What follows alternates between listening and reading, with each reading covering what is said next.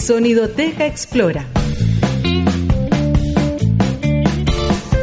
Un programa del Par Explora de CONICIT Los Ríos, de la Dirección de Vinculación con el Medio de la Universidad Austral de Chile.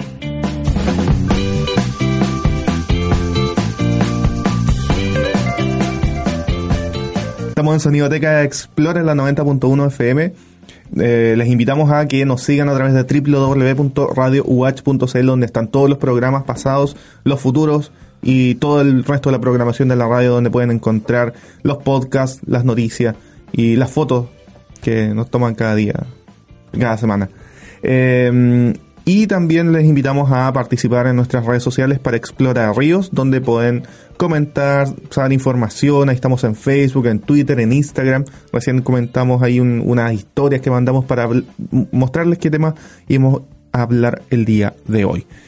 Hoy nos acompaña Felipe Kerber, es eh, periodista con vasta experiencia en medio ambiente. Hay que decirlo, se desempeñó como encargado de comunicaciones en la Seremia de Medio Ambiente de los Ríos y actualmente es encargado de la implementación de la Ley de Responsabilidad Extendida del Productor y Fomento al Reciclaje en la Oficina de Residuos y Riesgo Ambiental del Ministerio de Medio Ambiente acá en la región de los ríos. Y también se desempeña como punto focal de cambio climático en la Ceremi de Medio Ambiente. ¿Cómo estás, Felipe? Muchas gracias por aceptar la invitación de Sonioteca Explora. Muchas gracias por la invitación también, Sergio. Contento de estar acá en la radio. Eh, como periodista uno siempre tiene este, este cariño por, por, el, por el medio. La radio siempre uno ha tenido como una un cariño especial con, con la radio. Tiene esa magia. Claro. Que no se ve. Ah, no, ahora se ve. Y los esfuerzos que, que hace también la radio Watch para, para mantener vivo, para, para, para mejorar eh, el estudio y todo eso, se agradece también y espero que nuestro auditores también agradezcan la conversación que vamos a tener hoy día, que eh, es bastante interesante. La idea, de hacer la nota ñoña. claro, la idea es que nos comenten, que si tienen dudas, que si tienen algún comentario cualquiera, y si, si no creen en el cambio climático y dicen, oye, esto es puras mentiras de los chinos. Claro. Eh, coméntenlo en el Facebook, estamos transmitiendo en vivo, ahí está Cote transmitiendo en www.facebook.com slash radio Valdivia para que se puedan conectar, lo pueden ver ahí desde la aplicación, desde eh, todos sus dispositivos móviles. Hoy vamos a conversar de dos temas. Uno, como ya dije en la presentación, tú eres en, eh, foco, eh, punto focal de, cambio, climático. ¿Qué es ser punto focal? Mira, todas las regiones del país tienen un profesional encargado de hacer gestión en materia de cambio climático. Es decir, tratar de implementar en nuestras respectivas regiones un generalmente las políticas, el Ministerio de Medio Ambiente tiene la está como mandatado para la creación de planes, planes de adaptación, políticas y programas en materia de cambio climático. Esto indicado en la ley 19.300. Anote, 19.300. La ley de base general del medio ambiente modificada en 2010 con el 2004-17, la cual modifica el artículo 70 letra H, el cual indica que el Ministerio del Medio Ambiente es el responsable de la generación de estas políticas. el Ministerio del Medio Ambiente busca estas, eh, generar estas políticas sobre cambio climático. Es un ente coordinador. ¿Ya? Ojo, porque no, no limita a que otros servicios públicos con competencias en medio ambiente puedan desarrollar políticas en medio ambiente. Es también un ente coordinador. Ah, perfecto. ¿Ya? Ya. En ese sentido, bueno, supongo que al ser punto focal acá en la región de los ríos está eh, generando estas coordinaciones a nivel local, o junto con un comité, me comentaba fuera del aire, pero eh, partamos de un principio partamos con qué esto del cambio climático, partamos con qué, puede, qué le pasa al mundo, por qué estamos conversando de cambio climático, por qué es importante, pero antes tú me hiciste una petición, un sonido especial. ah, de Sonidoteca. Sonidoteca Explora. Escuchemos el sonido que nos va a poner en onda para abrir la curiosidad del día de hoy.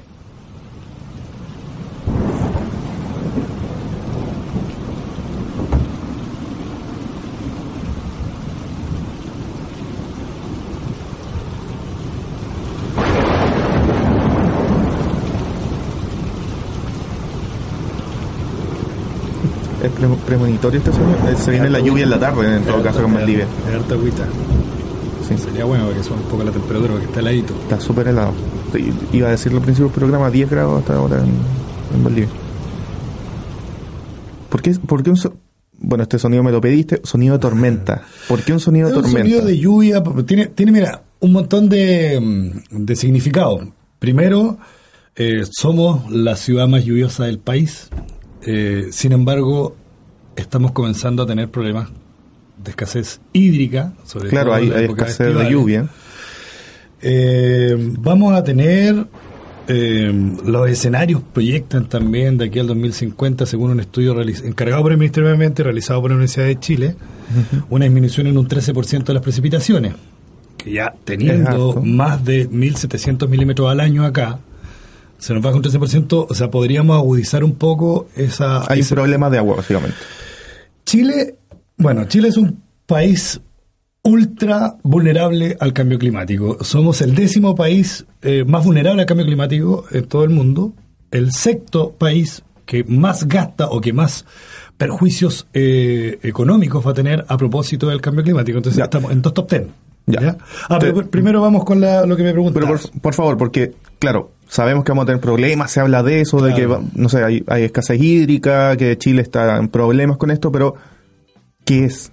¿Por qué nos está afectando? ¿Por qué, ¿Qué le pasa al mundo? ¿Qué, es el cambio climático? la definición oficial que maneja nuestro país es la definición que entrega la Convención Marco de las Naciones Unidas para el Cambio Climático. Que es otro comité que hace la Nación comité, es la forma de organizar, que el mundo se organizó para enfrentar este fenómeno. Comenzó, eh, se creó en 1992 en la cumbre de Río pero entra en vigencia en el año 1994, en el mes de marzo. Un año especial para nosotros también, porque fue el año en que nuestro país crea la base, 94. La, ley de bases generales del medio ambiente, la que había mencionado. Un poquito inspirada en lo que se habló en esa convención de Naciones Unidas. Eh, podría, podría interpretarse como, como una apertura a, los temas ambientales que antes, antes probablemente no, no teníamos eh, ¿Cómo, eh, de hecho, no teníamos tampoco eh, la, antigua CONAMA, eh, no había evaluación ambiental, por ejemplo? Bueno, pero la, la Naciones Unidas define el cambio climático como un cambio en el clima atribuido de manera directa o indirecta a la actividad humana que altera la composición de la atmósfera global. Esto se suma también a lo que conocemos como variabilidad climática y esto tiene que ver también con periodos comparables para poder hacer este análisis de, de cómo estamos o cómo estuvo el clima en, nuestro planeta. O sea, básicamente al eh, todos los seres humanos nos reunimos sin pensarlo, dijimos ya, juguemos con el termostato de la Tierra. Juguemos con, ya, pongámosle más leña al, calefactor de la Tierra, una cosa así. El efecto es el, siguiente. Nuestro planeta recibe... Ya, para la gente que está ahí viendo la cámara, está haciendo los gestos, Felipe. Eh, una pelota, ya. Nuestro planeta, eh, nuestro eh, hermosa eh, punto pálido. Nuestra esfera azul. Como decía Carl Sagan, Pale Blue Dot. ¿Ya? Bueno, nuestro planeta recibe la energía del Sol, nuestro, la, la radiación solar. ¿Ya? Nuestra, nuestro planeta tiene una atmósfera compuesta de gases de efecto invernadero, ¿cierto? El efecto invernadero es natural en nuestro El efecto invernadero es el que nos permite que esté calentita, no esté como otros planetas que están... Los rayos del sol entran hacia nuestra atmósfera, rebotan algunos, y esta capa de gases permite que algunos, de que esta energía del sol, se quede dentro de nuestro planeta, dando las condiciones para el desarrollo de la vida en nuestro planeta. efecto invernadero funciona exactamente igual que un invernadero en que deja pasar rayos de sol, se acumula como el calor adentro, entonces no sé, podemos tener tomate acá en Valdivia en fechas que no, no. Claro, parte de esa energía solar queda para darle las condiciones para la vida en la Tierra. Para que vivamos nosotros. Y lo demás se devuelve al espacio exterior, rebota, ¿cierto? Se, pierde en el espacio. Las actividades antrópicas o actividades humanas más ah, comunes. actividad humana. Más, más comunes, eh, transporte, generan eh, grandes cantidades de gases de efecto invernadero. ¿Qué son los gases de efecto invernadero? ¿Cuáles son? Los gases, bueno, tenemos el, más importante o es el icónico, es el dióxido de carbono, que casi todas las actividades que nosotros ¿Como cuál, por ejemplo? ¿Qué, qué, qué hace? Transporte, Transporte ganadería, eh, forestal, eh, generación de energía eh, o, bueno, energía en en grandes, en términos amplios, digamos, todas tienen este, quema de petróleo, con quema de carbón, todas las quemas o, el consumo de combustibles fósiles genera eh, dióxido de carbono. ¿Por qué, la, ganadería entre medio? Porque, bueno, la ganadería, eh, cuando tú rompes la tierra, estás, la tierra es que capsula, eh, capta y tiene retenido dióxido de carbono. Cuando tú rompes la tierra para arar, por ejemplo, se libera dióxido de carbono también en la ah, atmósfera. Bueno, todas estas actividades generan metano, eh, clorofurocarbono, el CFC eh, famoso. CFC famoso, claro de cierta manera endurecen esta, esta capa de la atmósfera, esta capa de gases, haciendo que los, rayos del sol o que la energía solar que antes se disipaba al espacio se retenga dentro del planeta, aumentando de esta manera la temperatura media de, de, la Tierra, que hoy sería 14,5 grados Celsius. Entonces este calentamiento de la Tierra... calentamiento de la Tierra genera, esto entonces estos cambios en el clima en diversas partes del planeta. En algunos lugares escasez de agua, en otros los denominados eventos extremos, por eso colocábamos una tormenta o lluvia. Los eventos extremos climáticos son, son, se van a empezar a dar mucho más seguido y, por ejemplo, podemos eh, tener la lluvia o el 10% o el 15% de la lluvia anual en 48 horas, pasó el año pasado. ¿Cómo, qué? A ver, para la prensa, ¿qué, pasó? ¿Dónde pasó? ¿Qué, por ejemplo, a ver, hay, hay, hay prensa... Estamos hablando de un evento extremo climático. Los eventos extremos. ¿Te acuerdas del año pasado cuando eh, se hablaba que en la capital de, Chile, en Santiago, eh, bueno, acá en Valdivia llovió todo lo que llueve en Santiago en el año. Acá lo llovió en 24 horas. Ah, mi, claro, eso pasó el año pasado. Eso pasó el año pasado. cuando se inundó la Costa Negra, cosas así. Claro, o sea, eh, o sea, vamos a empezar a tener, si bien podíamos tener un año lluvioso, tenemos un año que se distribuye en varios meses y tenemos hartos milímetros que nos caen, pero esto no cae eh, en un día, ¿me entiendes? Además, eh, los eventos extremos provocan algunos eh, movimientos, deslizamientos de tierra que pueden afectar directamente a, las, comunidades. Básicamente problemas eventos generalizados por eventos climáticos. lo que te decía, nuestro país es altamente vulnerable al cambio climático y entre esos hay varios efectos que, que, ya se están viendo. Por ejemplo, la elevación de lo que denominamos isoterma cero, que es esta, este límite desde lo que se congela ¿Ya? hacia abajo, lo que precipita en forma de lluvia, precipita en forma de nieve en las montañas. Es como el punto donde se derrite la nieve y los volcanes, ¿cierto? Y tienes una parte congelada y aparte no. Bueno, desde esa línea hacia arriba se congela y se retiene agua, de, la, de esa línea hacia abajo se precipita en forma de, agua y se desliza. ¿Qué pasa cuando esta isoterma sube? Se eleva. sea, el, punto donde eh, se derrite la nieve sube. Se eleva, ¿cierto? Ya, a más altura. Tenemos efectos en vamos a tener menos agua cuando necesitemos que se derrita esa agua. La, para verano, básicamente. La reserva de agua disminuye y además todos estos terrenos quedan, quedan eh, vulnerables a deslizamientos de tierra.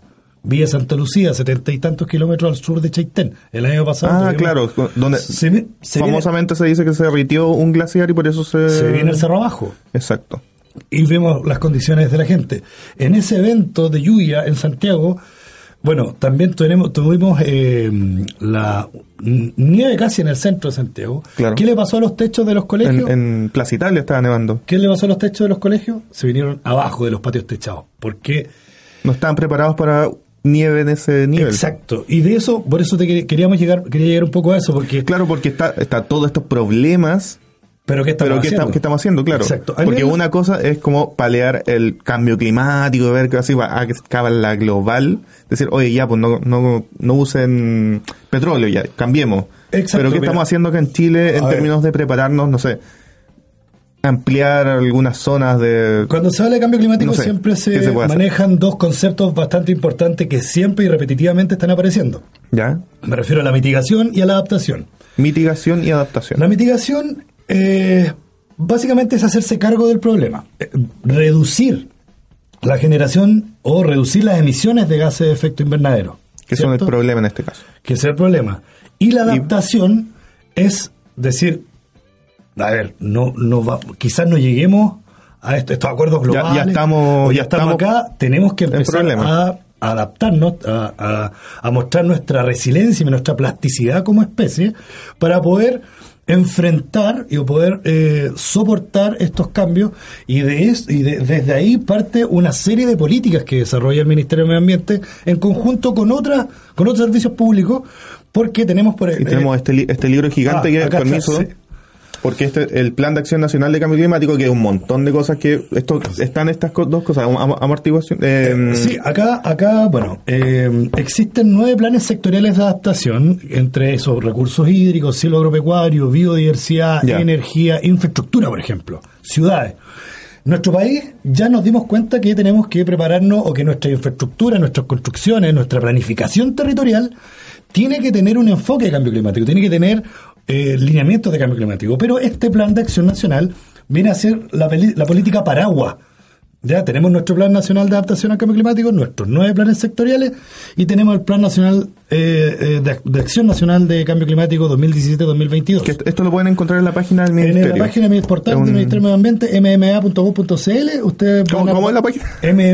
mma.gov con larga.cl de gobierno.gov.cl sí bueno que hay algunas que son .gov con b corta. Ya pero no, no confundamos a la gente. Por eso mma.gov.cl ahí pueden encontrar este plan. No alcanzamos a hablar de este plan porque estamos en la hora, pero eh, la idea es que se están haciendo eh, acciones para eh, mitigar y para...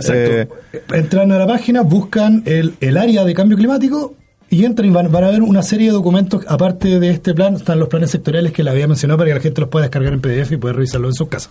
Y que, ya, yo estoy escuchando la radio en mi casa, tranquilo, en el colectivo, ¿qué puedo hacer yo? ¿Me va a afectar esto?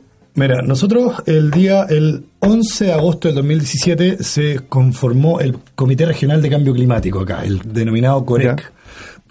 Está compuesto por 48 instituciones, el más grande el, del país. Todas las regiones que son más chicas. La región de los ríos siempre destacando por este compromiso con el medio ambiente. Entonces tenemos servicios públicos, tenemos ONG como The Nature Conservancy, BBF Chile, eh, el, perdón, el Consejo Consultivo Regional de Medio Ambiente, que es una entidad público-privada y empresas también están representados también dentro de este comité. ¿Y qué, hace el comité? El comité, este plan tiene un eje, viene a hacer justicia, esto me voy a poner un poquito más regionalista acá. Siempre tuvimos que implementar políticas que venían confeccionadas desde nuestro nivel central, desde Santiago, a las regiones. ¿Qué es lo que teníamos como problema? Es que siempre em, venían muy estandarizadas y se alejaban un poco de la realidad de, las, de cada región. El cuarto eje de este plan nos indica o nos invita a hacer gestión al cambio climático a nivel regional y local, refiriéndonos a las comunas. Entonces, nuestras 12 comunas componen este comité y hay 19 medidas a aplicar. ¿Son medidas eh, creadas acá? Son medidas creadas o, digamos bajadas desde Santiago como para modificadas con claro nos dieron nos dieron una estructura cierto para formar un comité regional pero nosotros le dimos nuestro toque también nuestro toque regional. Y en ese sentido, dividimos dentro de subcomités, el, comité tiene seis comisiones de trabajo, planificación territorial, hídrico, qué sé yo, y cada comisión compuesta por distintos entes están desarrollando estas medidas, que son 19 medidas, que no, las recuerdo ahora, pero los invito a revisar el documento, eh, para poder cumplir con este plan antes del 2022. Ya, perfecto. Entonces, hasta el 2022 tenemos para, bueno, este, este plan se denomina 2017-2022, entonces tenemos que cumplir esto. Ya estamos viendo algunas cosas que están pasando con el cambio climático en nuestra, incluso en nuestra ciudad, acá en Valdivia. Es una realidad. Es una realidad, entonces vamos a tener que eh, ver qué se hace. Vamos a, vamos a, tener que conversar otro día a ver qué, se está haciendo sobre esto aquí en el, cambio climático en la región de los ríos.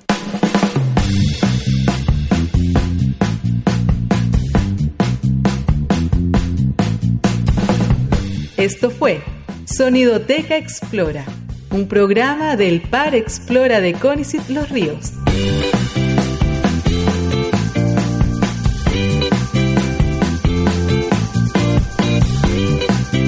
Te invitamos cada lunes de 11 a 12 horas a explorar con nosotros en la 90.1 FM en Radio UAT de la Universidad Austral de Chile.